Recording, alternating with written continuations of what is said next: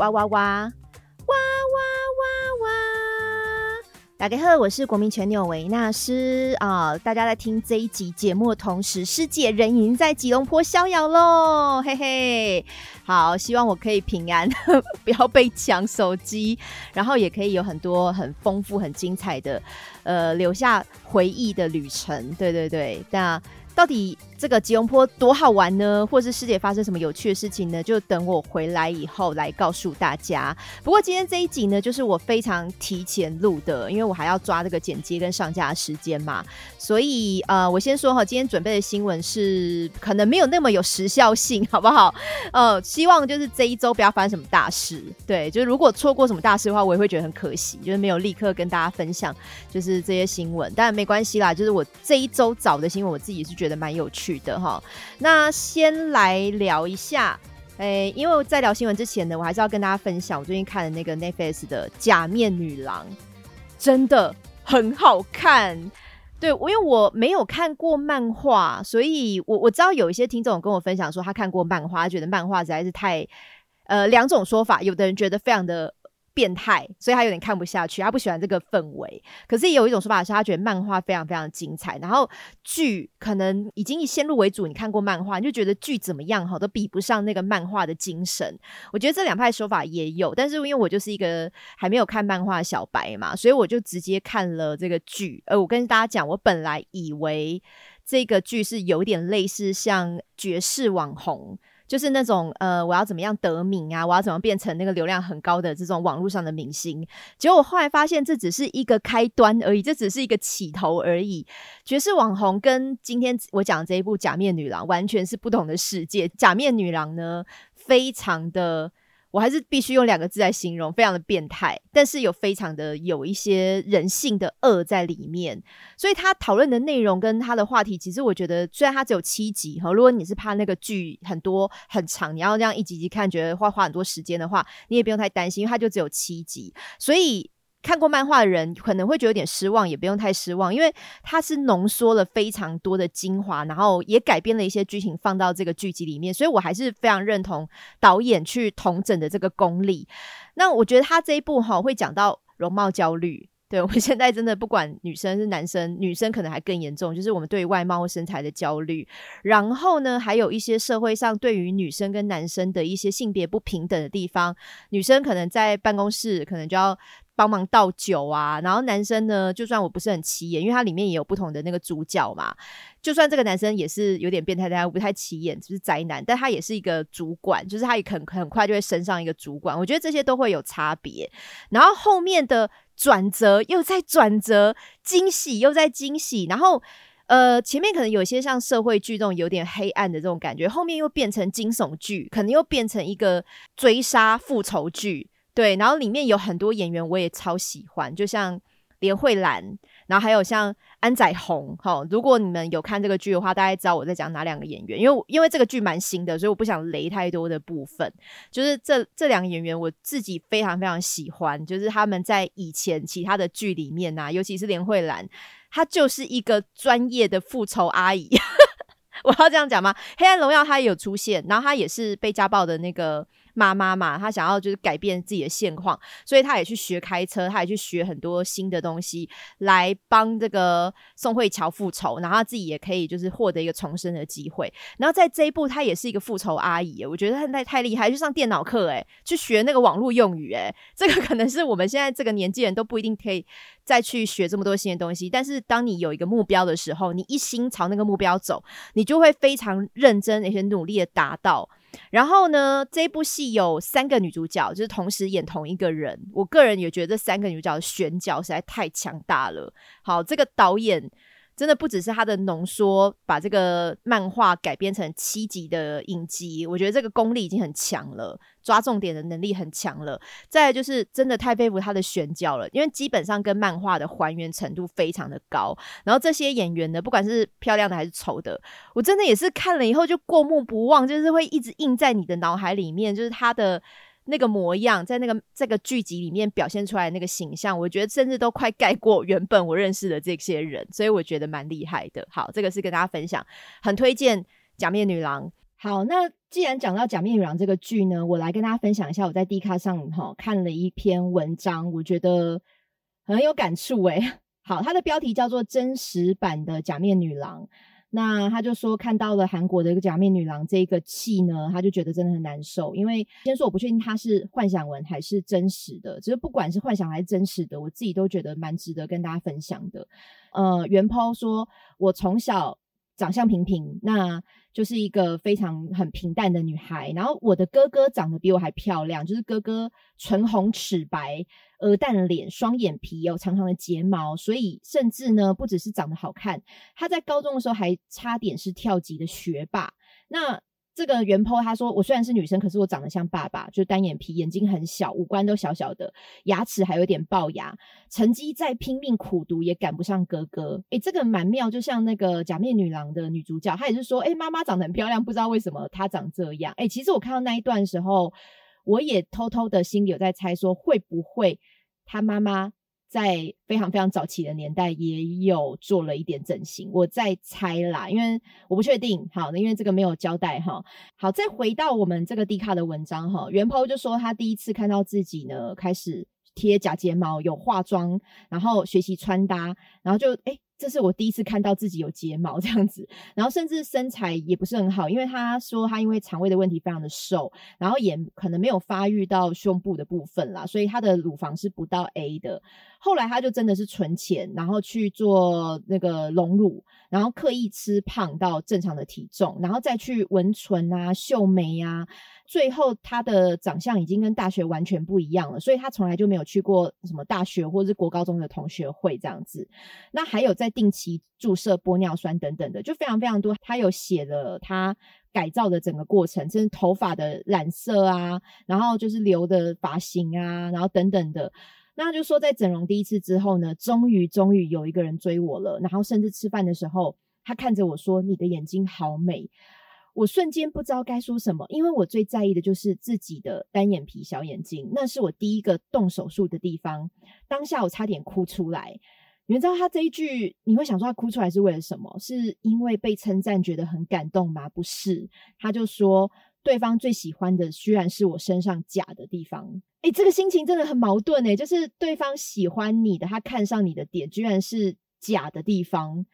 这是什么心情？我觉得超级矛盾诶。可是我其实也觉得，有时候因为很在意自己外表的人，他也是一个容貌焦虑，跟他也同时是一个外貌主义者，就是他也会很深刻的认为你的外形或是你的那个长相，甚至身材是决定一切成功的关键。好，我觉得这个也是一个蛮。悲伤的想法，因为我在看《假面女郎》的时候，我刚好去做了美甲，就是我就会一面看一面跟我的美甲师聊天嘛。我跟我的美甲师，哦，我的美甲师当然也是女生，我们两个都共同觉得，就是《假面女郎》这个女主角哈，就是还没有整形之前，她其实要是开朗一点，或是她的个性再更活泼一点，再更有自信一点的话，她真的看起来不会这么阴沉，或是这么让人家觉得不好亲近。好，这个是我们的想法啦，但是我也蛮认同。其实你知道，就蛮像《寄生上流》。《寄生上流》的里面，大家还记得吗？他很有名的一句话就是：如果我今天也是这么有钱的话，我也可以很善良啊。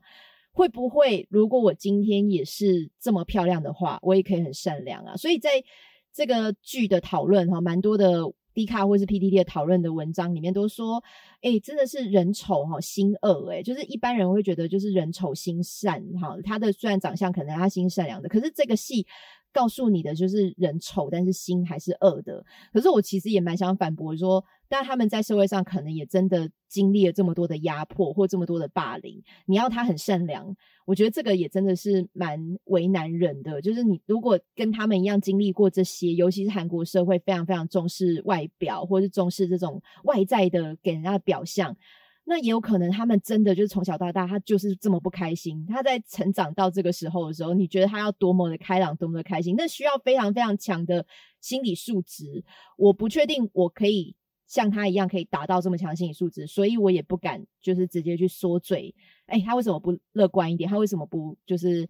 呃开朗一点？他为什么不就是可以自嘲啊？你别人家笑你丑时候，你也可以自嘲啊？我觉得这件事本来就没有那么容易达到。好，我再回到迪卡这个文章哈，他说他甚至还有曾经跟一任男朋友做爱的时候，对方揉着我的乳房说：“假的又怎么样？是我最喜欢的水滴型。”诶，那后来我才知道他一直劈腿啊！看到这个，我真的也是觉得很难受哈，感觉我陷入了一种混乱呢。我绝对不想回去以前平淡的长相跟瘦骨如柴的身材，但是整容成美女，好像吸引过来的人都不是真的喜欢我本身的人。我既不后悔，也同时后悔着。有没有觉得很有感触？我可以想象这种心情诶，因为我确实也有一些朋友，他呃，我真的也不敢去问他，因为他们可能却有一点怎么说呢？整容上瘾了，就是越做越多，越做越偏离自然。然后你会去问他说：“哎，你为什么要一直整，或是为什么要做这么多？你做的项目可能已经超过可能一般人体自然的模样了。”去开这个口问也很为难，所以你只能就是看看他的变化，或是可能劝劝他这样子，你没办法直接开口去问，对，就是哎，这样会太贵，或是会做太多，这样很难修复，就只能旁敲侧击的去询问对方是不是够了这样子。那我觉得或许 maybe 有一些人也是像这个迪卡这个文章讲的，我既不后悔，但也同时后悔着，就是你尝到那种被称赞的感觉。你又会觉得好像做这件事值得的，然后你又再继续做下去。可是你可能也会怀念以前那个没有做这些改变，然后可能就是已经三二一。或者是刚开始改变一点点，然后你看着镜子的时候，你会觉得哇，我今天眼睛变大了，或是我可能就是五官变立体了，那种一点点改变，到最后你好像有点无法自拔，就是你会害怕。以前是一点点改变，你就觉得变漂亮很开心，现在是开始担心我是不是老了一点，或是我是不是变丑了一点，我是不是不够？你会更害怕自己的不足。好，这种心情的转换，我就觉得看这个文章的时候，因为我自己也待过医美业，我也看过非常多。整形的案例，或者是一些客人这样子，我其实也觉得很多人其实在这个矛盾当中在挣扎，对，所以这个也是我对于假面女郎一个蛮深的回想啦。因为像我自己，其实我自己哦，我不敢做侵入式的手术，就是打针的那一种啊，或是我也做过抽脂，这个我也讲过嘛。但是那种直接放假体的，其实我。到现在也不是非常的敢做，因为我知道有些东西哈，你放到身体里面久了以后，十年、二十年它会变化。然后你因为人的身体是软的嘛，我们的我们是有血有肉的人体，那血跟肉就是软的，它会浮动，就是它在呃硬物或是这种植入体，它在身体里面，它其实没有办法好好安稳的待着，因为随着你老化，或随着你的在每天在动啊，每天在这种呃身体的那种。肌肉变化的同时，它其实也会一直有变化，所以我真的很难保证十年之后、二十年之后，maybe 你需要再重建，maybe 你需要再重新放新的东西进去，这些都是你日后需要承担的事情。所以我觉得我自己个人哈是没有很敢去做手术类的放这种侵入式的东西，放假体的这种东西。对对，当然，但不敢说。这不是对的，因为我觉得任何事情你下决定，你你做了这个选择，一定对你来讲都有某种重大的意义。对，只是自己要评估后续的事情啦。就是我我我不会我不会觉得说变美这件事情有什么错，就是我想要变美或我想要变得就是身材更好，这件事情是没有错的。但是就是它有后续，你需要想清楚，就是这么简单。好，以跟大家分享这件事。然后另外有一个比较冷门的剧哈，在 Netflix 我也好想推荐哦，因为我刚刚说我本来以为假面女郎是像那种爵士网红那种，就是网红就是增加流量的这个剧情嘛，就后来发现完全不是。但有另外一部哈，如果你是喜欢爵士网红那种类型的，有一个日剧我很推，它叫做《华丽追踪》，就是英文叫 Follower，就是你的那个按赞那个追踪那个 Follow Follower。然后它非常有趣的是，我觉得日剧。第一个哈，它跟韩剧不太一样，就是它其实没有真的好人跟坏人，就是每个人都有好有坏。好，有一点突然是可能比较自私的一面，但是有时候又突然就是很在乎大家。就是我觉得日剧的人比较鲜活一点。然后呢，这一部因为它是也有这种演员啊变网红啊，然后也有时尚圈啊，也有摄影圈啊，所以它其实有点在讲都会的人，然后有新男新女，然后也有同志朋友，就都有。里面的人的穿衣风格真的都好花俏，而且大家都撑得起来那种很五彩缤纷的颜色。就是可以穿那种荧光色啊，或者那种对比色很强烈的。所以，如果你是喜欢看主角穿的衣服、穿搭或饰品什么的，或鞋子什么的，我觉得《华丽追踪》这一部会看得非常的过瘾。他们的造型都非常前卫跟时尚。然后，它因为蛮都会的，所以也会讲到很多，譬如像呃女生呢，她是在她的职场领域是那种 top 顶端的人，可是她今天想要当单亲妈妈，我想要生一个自己的小孩。那我觉得我可以兼顾工作跟我的小孩，就是我可以兼顾职场上的身份以及妈妈的身份。这件事情是真的可以达到的吗？尤其是在日本的社会哦，对于女生的的这种不平等是多一点点的。然后它里面有探讨这个部分，然后里面有一个角色我也非常喜欢，她是一个首领，比较首领的妈妈。然后她是也是公司的经营者，就是也是非常成功的一个女性，职业女性。然后她喜欢小鲜肉。就是他每次交往对象都是年纪很轻，然后他有一个论点，很像萧亚轩那种感觉，我不知道萧亚轩有没有这样想。就是这个角色，他就是说，他每次跟二十五岁的以下的男生交往，只要这个男生到二十五岁的时候，他就会主动跟他提分手，因为他不想要断送这个男生的未来。就有可能二十五岁之后，他可能还是会想结婚啊，他可能还是会想要找一个人生小孩什么的。所以我就是这个小鲜肉，我就找到二十五岁，我就会跟他分手。然后让他去过他之后的幸福快乐人生，我就不要绑住他这样子。所以会不会里奥纳多他也是这个想法？就是他可能女朋友只交到二十五岁，好像唯一只有一任是二十七岁吧。好，但是其他都是二十五岁以下的，是不是里奥纳多也是觉得哦，这些美女们哈，我只要跟他们这样交往谈恋爱，到了二十五岁的时候，我就要放他自由。说不定他也是这种大爱的精神哦。好，可是，在《华丽追踪》这个剧的这个首领女生哈。我就觉得他很棒，是他还是遇到了一个真的很爱他，是爱他的小孩，他小孩也很大了，然后是真的付出关心，然后不介意，不介意他是当他的后盾，就是在家里哈，女主外男主内的这样的角色的小孩，呃，小鲜肉不是小孩子，小鲜肉，我觉得他这个安排。也会让你觉得对爱情有更多的想象，就是以前可能觉得年纪大的首领就要跟首领在一起嘛，啊年轻人就是跟年轻人在一起。可是其实也有这样的组合，是他们搭配的很协调，而不是说首领的女生哈遇到那个健身教练就是要骗他的钱，也不是这样子，也有这样的组合。所以我觉得这部戏是我自己觉得很成人的世界，很都会，很写实，然后也造型很好看。好，接下来来念我们的五星评价哈，这一位是我插播的这个。美国的听众哈，他是在八月二十号留言的，我对不起太晚回了，我 现在才看到。他说很简短的哈，师姐加油，支持师姐做自己就好，谢谢你哦，我是在做自己哦，没有在做其他人哦，没有在做小轩哦。好，然后接下来还有一个 Apple Podcast 的五星评价哈，真的帮我自己哈刷 out 一下，拜托请大家再帮我补一下 Apple Podcast 的五星评价，我快念完了呢，没东西念了呢，好帮忙补充一下来。然后这个是呃。写成是新来的，我也记得你名字，所以你只是改那个我们的五星评价的内容。他说师姐生日快乐，哎，真的有点晚了哈，我这生日快要满月了啦，我已经快满月了哈。他说师姐加油啊！另外找到秋哥节目的爱情秋起啊，两边都会继续支持，谢谢你，感谢你的收听以及你的五星评价。好啦，真的念完了，真的没了哈，看看下一周有没有东西可以念。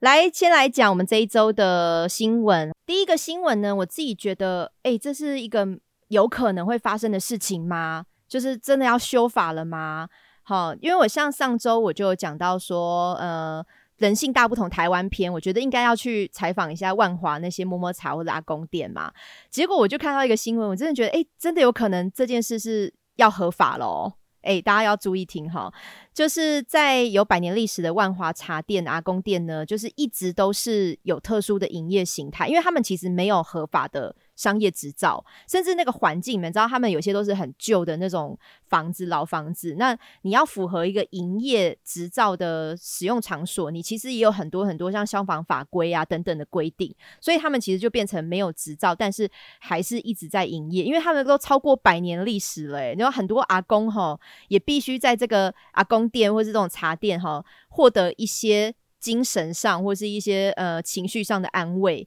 所以呢，你说要把他们全部都抄掉，又很可惜。可是呢，不让他们合法，那又是一种一直被开罚单的这种经营方式，就很可怜啊。所以呢，他们多次澄清，好这一区是有其历史以及需求的，希望政府可以发放特许执照。那根据这个新闻说，哈，台北市的商业处已经透过了逐一查访，目前统计至少有九十一家的阿公店符合资格。所以签报了市府办理修正，诶，很长的名字哈，听好哈，万华茶室饮酒店业办理营业场所查询作业规范，有可能会在十月的时候会完成，就会让这些万华宫店呢拿到特许执照，可能就会开始合法了。但是合法也不是说性交易啦，我觉得这跟我们之前讲的那个性交易专区也不是一样的事情，因为他们就是只是喝酒跟陪聊嘛。好，也没有说可以合法性交易，我觉得两回事。这样子，好，合规，对不起，我更正，合规性交易这两回事。那阿公店的有个业者叫做德哥，在一个新闻就说，哈，呃，广州街、梧州街以及山水街的周遭呢，就是大家俗称的阿公店区。全盛时期有超过五百多家，好，五百多家呢，你要想想看，这个区其实五百多家密集度就非常高了。那每个晚上都是车水马龙，后来慢慢缩减。那尤其是新冠这个之前。Covid nineteen 的疫情的时候，哈，阿公店那个时候就是第一个被爆发感染的重灾区。那时候还记得吗？就是万华的居民，我觉得都有点无妄之灾。就大家好像觉得啊，你是住万华，哦就好像那个眼神就不一样。所以那时候万华真是人人自危这样子。那后来呢？目前呃，就大概有一百多家还在营业，所以他一百多家访查之后就剩九十一家，有可能 maybe 可以就地合法。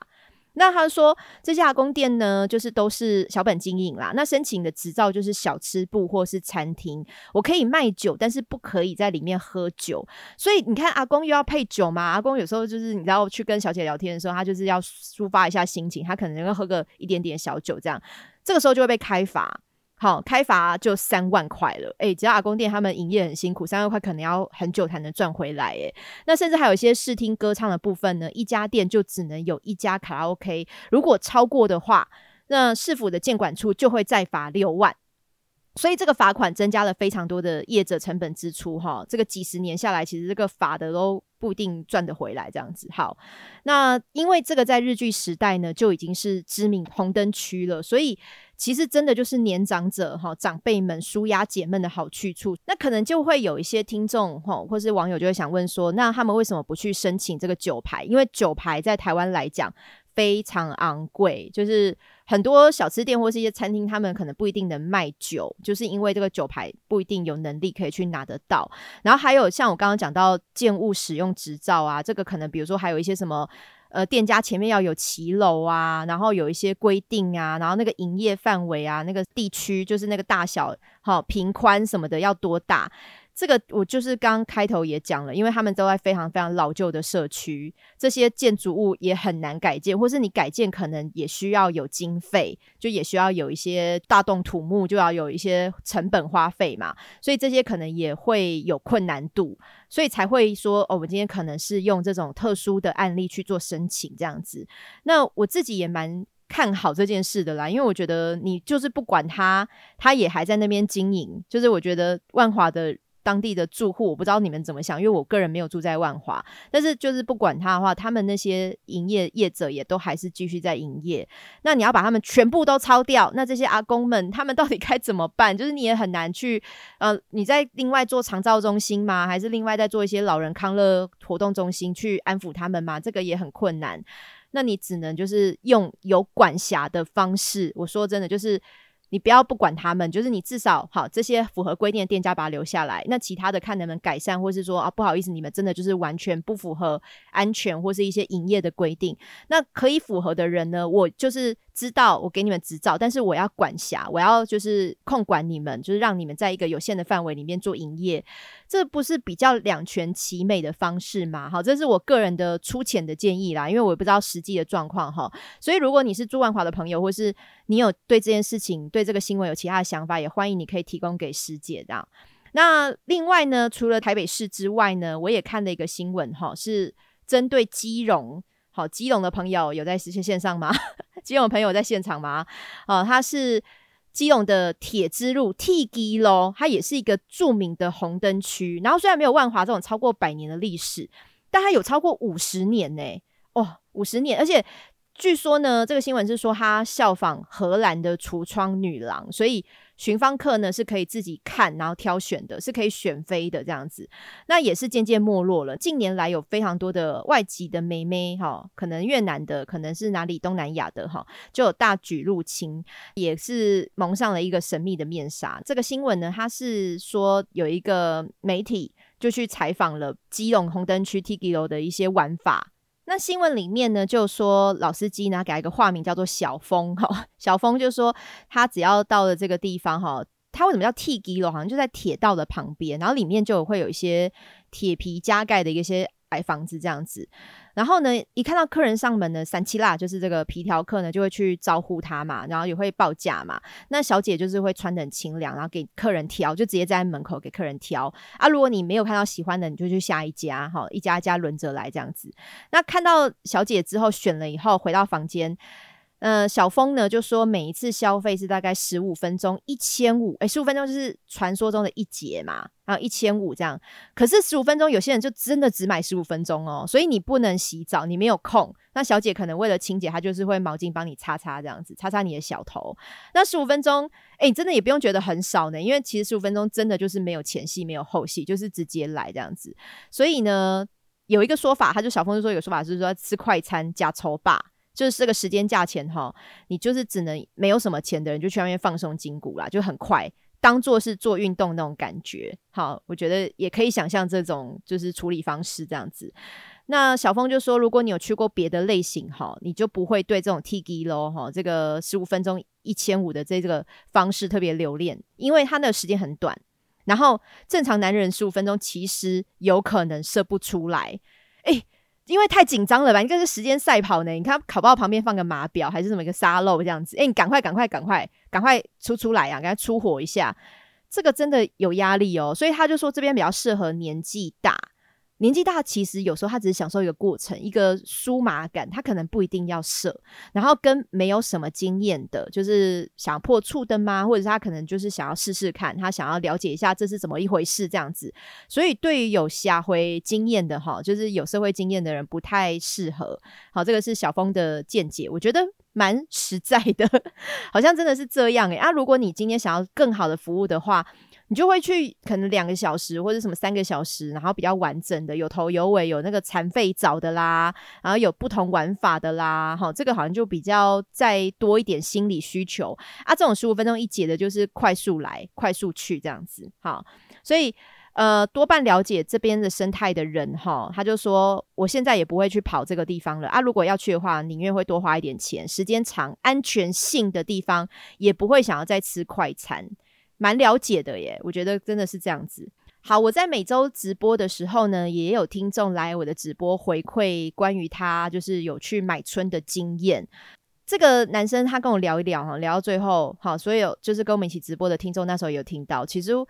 我觉得他描述的这种去买春的原因，蛮大的一块是心理空虚。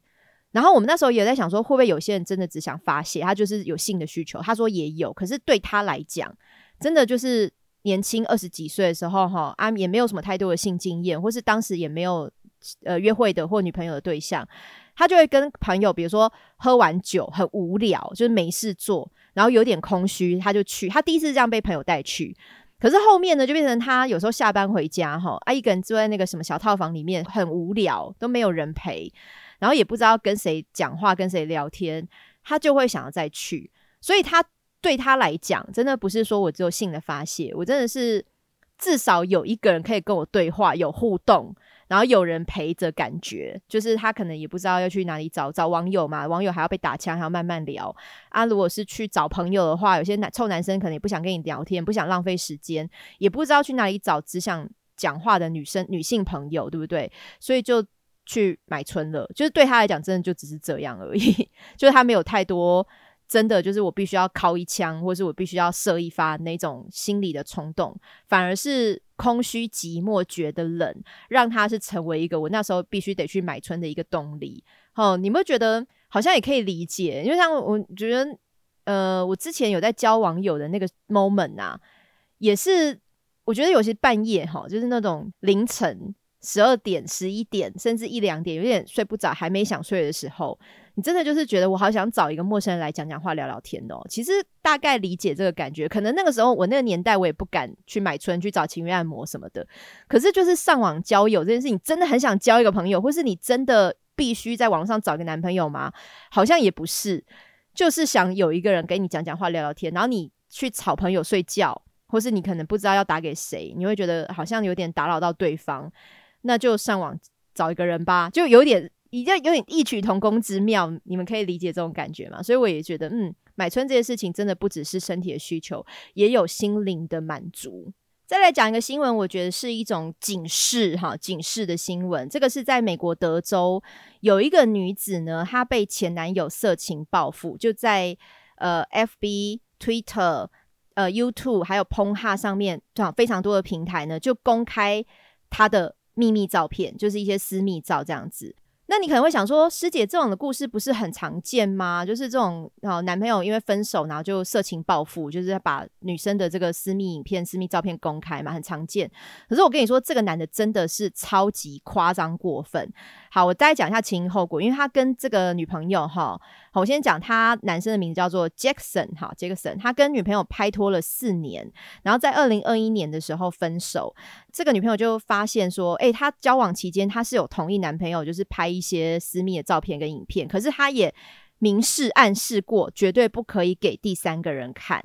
那在分手的时候呢，Jackson 就跟呃他的女朋友前女友啦，就说你这辈子哈，你的余生都应都要努力把自己从网络上抹去。好，为什么呢？因为你会被我公开这些东西，而且你接下来绝对抹不掉，也抹不干净，你会失败告终。那你遇到的每一个人也都会听到。这些故事，或是看到这些照片、影片，这样子，他就恐吓对方。那他就真的做了。杰克森就在社群平台上面，哈，不管是我刚刚讲到的 F B 啊、Twitter 啊，什么什么乱七八糟的，到处开假账号，发布他前女友的私密照片跟影片。然后不只是这样而已呢，他还透过简讯跟电子邮件呢，把这些浏览链接发给他前女友的朋友、家人、同事，然后叫大家去看。很 over 很过度，然后再来，我觉得他真的就是在上演什么不可能任务嘛？他还创了一些公开的网站，他自己创网站，然后再提供放这些照片、影片的云端储存空间，就是 Dropbox 的档案夹连接。然后还不止如此，他真的是做到绝，他还办他的前女友的假扮他的账号，哈，你前女友自己来再开一些色情网站 p o 哈上面的账号，你看就是。一直一直来做类似的事情，而且是没完没了。那再来更过分的来了，真的就是他真的以为自己是汤姆克鲁斯吗？他秘密登录了前女友的妈妈家里的保安系统，然后利用这个保安系统的影音功能来监视前女友，而且再盗用他的银行存款来付房租，所以导致前女友呢疯狂受到匿名电话跟简讯的骚扰，就是有非常非常严重的精神折磨。你看，真的是。太夸张，就是我觉得已经做到恶男、渣男、变态男这种恐怖情人，就是所有事情他全部都做足了。所以我必须要跟大家讲哈，你不要以为做这种事情你是会没事的。所以这个案子呢，在德州就交给了陪审团，然后只要因为。美国他们是陪审团是可以，一般老百姓就是大家如果有看强戴普跟安博的这个法庭攻防战的影片或是纪录片，就知道他们的陪审团其实是蛮大决定权的。所以这个陪审团呢是只用了三十分钟就把这个案件做出了裁决，因为这完全就是罪大恶极，因为伤天害理这样子了。所以前女友呢，她代表的律师就要求这个男生 Jackson 呢，赔赔偿十亿美元。但是呢，陪审团说啊，十亿，诶，十亿不够啦，十亿还要再更多，就最后是赔了十二亿美元。你知道为什么吗？因为十亿美元确实是惩罚性的赔偿，可是里面再加两亿，两亿是过去跟未来的精神损失赔偿。所以呢，十二亿美元到底要怎么赔？他就是赚一辈子，或他家如果是什么富二代，他他他老爸是什么股神巴菲特。这赔起来都非常的可观，因为它是美金哦，所以这个前女友也觉得说，他其实不太可能实际收到这么多的赔偿。但是代表律师呢，就他律师就说，虽然这个判决不一定收得到这么多钱，因为他可能就算掏空他，把它挖空了，也没有那么多钱啦。不过就是让受害者恢复名誉，而且也让全美的民众，他这是杀鸡儆猴的概念。色情报复就是这么严重，你敢做，你就会有这个后果。这个，所以我今天在节目一定要讲这个新闻，就是因为我觉得台湾也有蛮多色情报复的一些新闻或是案例，可能没有这个当事者做这么严重或这么夸张啦。但是呢，你也要知道，就是你做的这样这个事情，哈，现在网络虽然说无远佛界，但是。越来越好查，或是你不要以为抓不到你，还是会有机会，还是会有蛛丝马迹可以找到你的。法网就是这样灰灰的，法网恢恢，疏而不漏。所以呢，有可能你就是下一个要赔这么多钱的人，你们自己要小心。就是我觉得分手就是分手啦，这个没有任何一个人是属于你的，也不能离开你的。那你自己。自己做好心理调试，或是你真的没有办法心理调试的话，我再讲一次：三十岁以下现在有免费的心理智商，你可以去申请。就是你要去拯救你自己，而不是去把这个事情越弄越糟，去逼对方一定要做出一些就是臣服于你的事情，用你手上的武器去强迫对方，或是恐吓对方，或是逼对方。但到头来，真的受害者或是这种要付出代价的人，还是有可能是你自己。最后跟大家分享一个，呃，在美国有一个性与婚姻治疗杂志呢，它上面会刊一些学术期刊的文章之类的，它就有刊了一个研究，哈，表明说色情的内容使用时间越长，也有可能导致主观幸福感的降低，那使用者也更有容易有孤单感或是对亲密感的恐惧。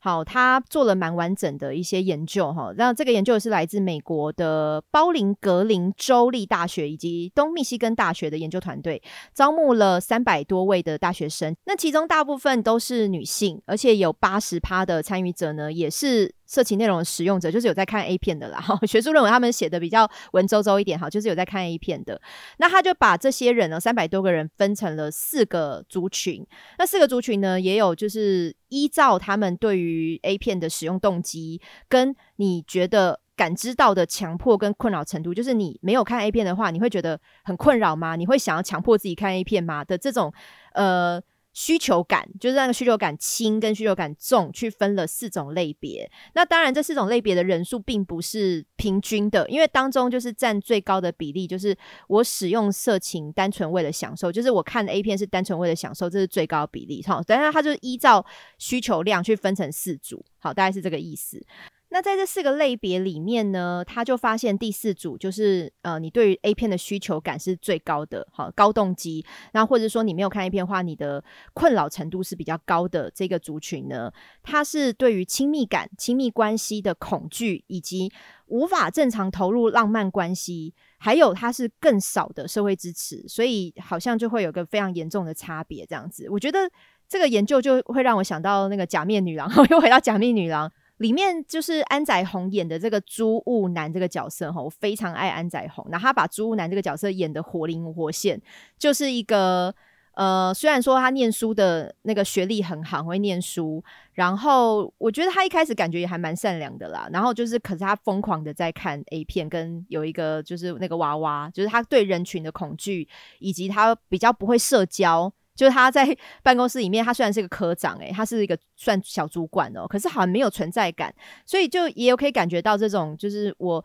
投入在这个色情的画面里面，我投入过多，好，我讲的是过多，哦，不就是你不你不影响生活看一片，我觉得非常正常，只是你已经到天天都要看，每个晚上都要看，或者不看你不行的那个状态，哈，你确实好像真的在社交能力上面会有点打折，因为你可能不知道怎么样去面对人群，或者是你分散你的时间在。色情画面上，你就缺少了跟人群互动的这个机会。我觉得这个可能都有多少有点影响了。所以这个研究，我就一直想要朱雾男，好像真的就是 蛮代表性的这个人物在里面。而且还是要再三声明，看一片这个东西哈，真的其他的族群，就是你的需求量没有那么大，或是你没有那么严重的强迫或困扰的感觉，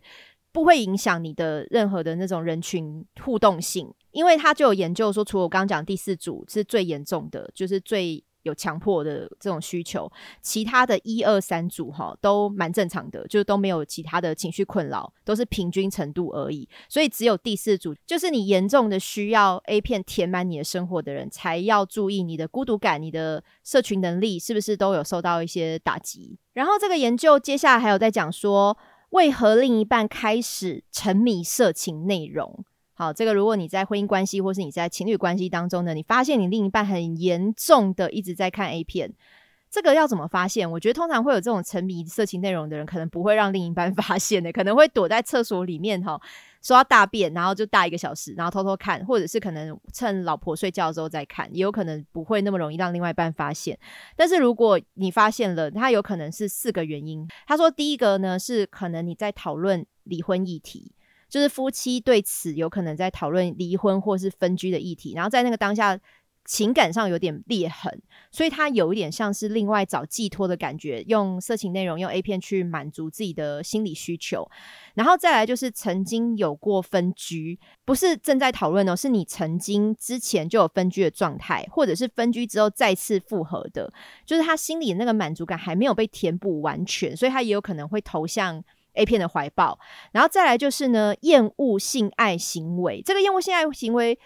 我觉得很嗯不太能理解。是比如说，我今天是男朋友很爱看 A 片，或老公很爱看 A 片，那厌恶性爱行为是指男朋友还是指女朋友嘞？是指老公还是指老婆呢？对他就有写说夫妻其中一个人，所以包含两个性别都有可能哦。好，其中一个人可能厌恶与另外一半发生性行为，所以如果你是老公很爱看 A 片。有可能是你老婆不愿意跟你做，你只好在 A 片上发泄，然后也有可能是老公也不想跟老婆做，所以老公自己看 A 片来满足自己。他就是我宁愿看 A 片，我也不想跟你做。所以他第三点就是厌恶性爱行为，那有可能是看的人，也有可能是另外一方的伴侣，也有可能。好，最后就是性生活难以被满足，这个也其实可以理解啦，就是夫妻中一个人的性生活在现阶段难以获得满足，也有可能就是会让另一半去沉迷。呃，性爱的内容，所以这四点呢，其实都在告诉你说，如果你另外一半哈，他观看过多的色情内容，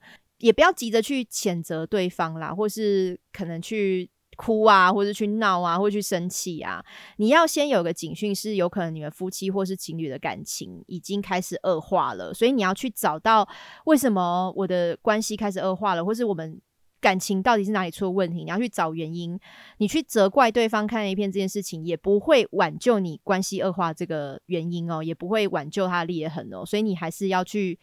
修补你们的关系。如果你对于这个关系还是有非常的大的在乎的感觉的话，尽量去试着用其他的管道，或是去找对方好好的聊一聊。那也不用直接去讲出来。哎呀，你那一直看 A 片，好，你一定是不爱我了。这样讲并不会有任何的帮助。而且这份研究呢，也有讲到说，现在观看色情片的 A 片已经是非常普遍的情况了。所以几乎所有人哈，尤其是男生哈，都必须透过色情片来抒发性欲。所以现代夫妻呢，其实应该要共同去了解色情片以及色情内容，然后如何在一段关系的背景之下，共同去协商双方对于色情内容的运用。诶，我觉得也对呢，因为。我觉得相对很多夫妻哈，他是不讨论这件事情的，就是你会当做老公没在看，或是你老婆哈，我觉得不能讲性别，因为女生也会看，我也会看，所以你就当做你老婆也没在看。可是其实这个当做没在看这件事情，代表你们就是逃避对方会使用 A 片来抒发性欲这件事情。如果把这事情讲开的话，好像就是可以去利用它啊，一起看嘛，或者是我们可以讨论 A 片的内容嘛，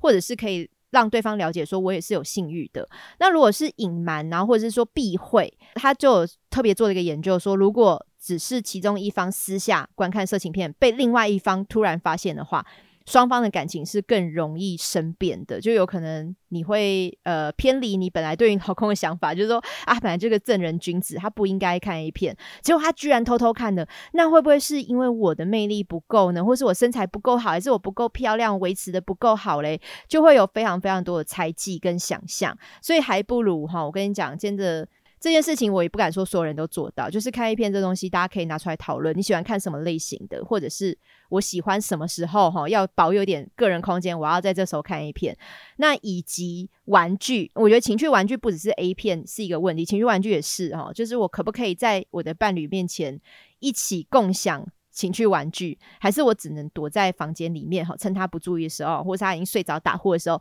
我再把我的小棒棒拿出来玩我的豆豆哈，是不是这样子的差别？我觉得这个也是在伴侣关系，尤其是你如果是重视性爱生活的话，好像是真的可以想想看，说我是不是在这个机会哈，有个 moment 我可以拿出来跟我的另一半好好的。开诚布公的讨论，或是我可以让他知道我也有这个需求，好，我也不是说 就是没有性的需求，我也有哦，所以我觉得这个是大家可以去想想看的。而且就这个新闻这个研究呢，我也另外讲一个中国新闻。其实我很少讲中国新闻，因为我觉得很多中国新闻都我觉得不不一定那么真实。我觉得它来源或者它编写的内容，我都会有点存疑。可是这个新闻，我觉得可以就刚刚的研究来讲，哈，就是。到底夫妻对于彼此的身体有多么的不了解？哈，他因为他这个稍微有点可信度，是因为他是一个呃中国的一个退休医生，叫做刘红梅。他在二零一八年的时候分享了一个义诊的经验，那也在中国的这个报纸上面哈也。呃，有被看出来啦。然后他就说，在贵州有一对二十六岁跟二十四岁的年轻夫妻，那婚后四年呢，求子非常的不顺利，再加上长辈的压力，就有求助了妇产科。好，是不是我们有不孕的问题呢？那这个医生在跟女女方问诊的时候呢，那女方就说：“哦，我常常跟老公行房啊，而且这个行房过程都非常的痛苦，非常的疼痛。可是为了顺利怀孕呢，我就一直忍，一直忍，一直忍。”那我以前我们节目也聊过，说会不会是有那个阴道痉挛啊，就是会有这种莫名的疼痛？那有可能是他排斥这个插入式的性行为，或是一些心理的问题。那这个妇产科医生呢，他可能也在想说，会不会是这样子，有妇科疾病啊，或是有一些心理的问题？结果检查了之后，居然发现，哎，这个老婆还是处女，哎。处女，那到底那个疼痛是来自于哪里？她老公真的比处女膜的那个洞哈？对不起，不是处女膜，我要更正，阴道冠。难道她老公的鸡鸡是细到连阴道冠的洞都可以插进去，而不会受到任何伤害吗？难道是这么小吗？小到一个像一一个针这样子这么小吗？好，那这个妇产科医生他也非常非常的有经验，他就查了一下这个人妻的肛门，就发现。天呐，他肛门的大小居然可以容得下三个指头，就证实了这一对夫妻呢，他们其实一直在用错误的方式行房，他一直都在肛交，那难怪不会怀孕啊！因为直肠怎么可能会通到你的子宫呢？好，这个就是真的，我不知道缺乏性教育的下场真的是会这样子，他一直在帮他老婆肛交，然后他老婆就一直觉得很痛，然后不知道为什么就是没有办法爽感，也没有办法怀孕，结果。后来呢，他就给这个年轻的夫妻一本性教育 手册，就是真的是从头教起。一个是二十四岁，一个二十六岁的年轻夫妻，就把他当六岁、四岁这样教吧。好，就是现场再重新解说一次。结果几个月之后，就传来好消息，就他们就其实是很顺利怀孕了，他们根本没有什么不孕症的问题。那后来呢，这个医生很可爱哦，他还收到了很多土鸡蛋跟土鸡。的丰厚的回礼，就是谢谢他，就是一个妙手回春，好一个治疗不孕症的专家，就他只是给了你一本性教育的书而已，哈，所以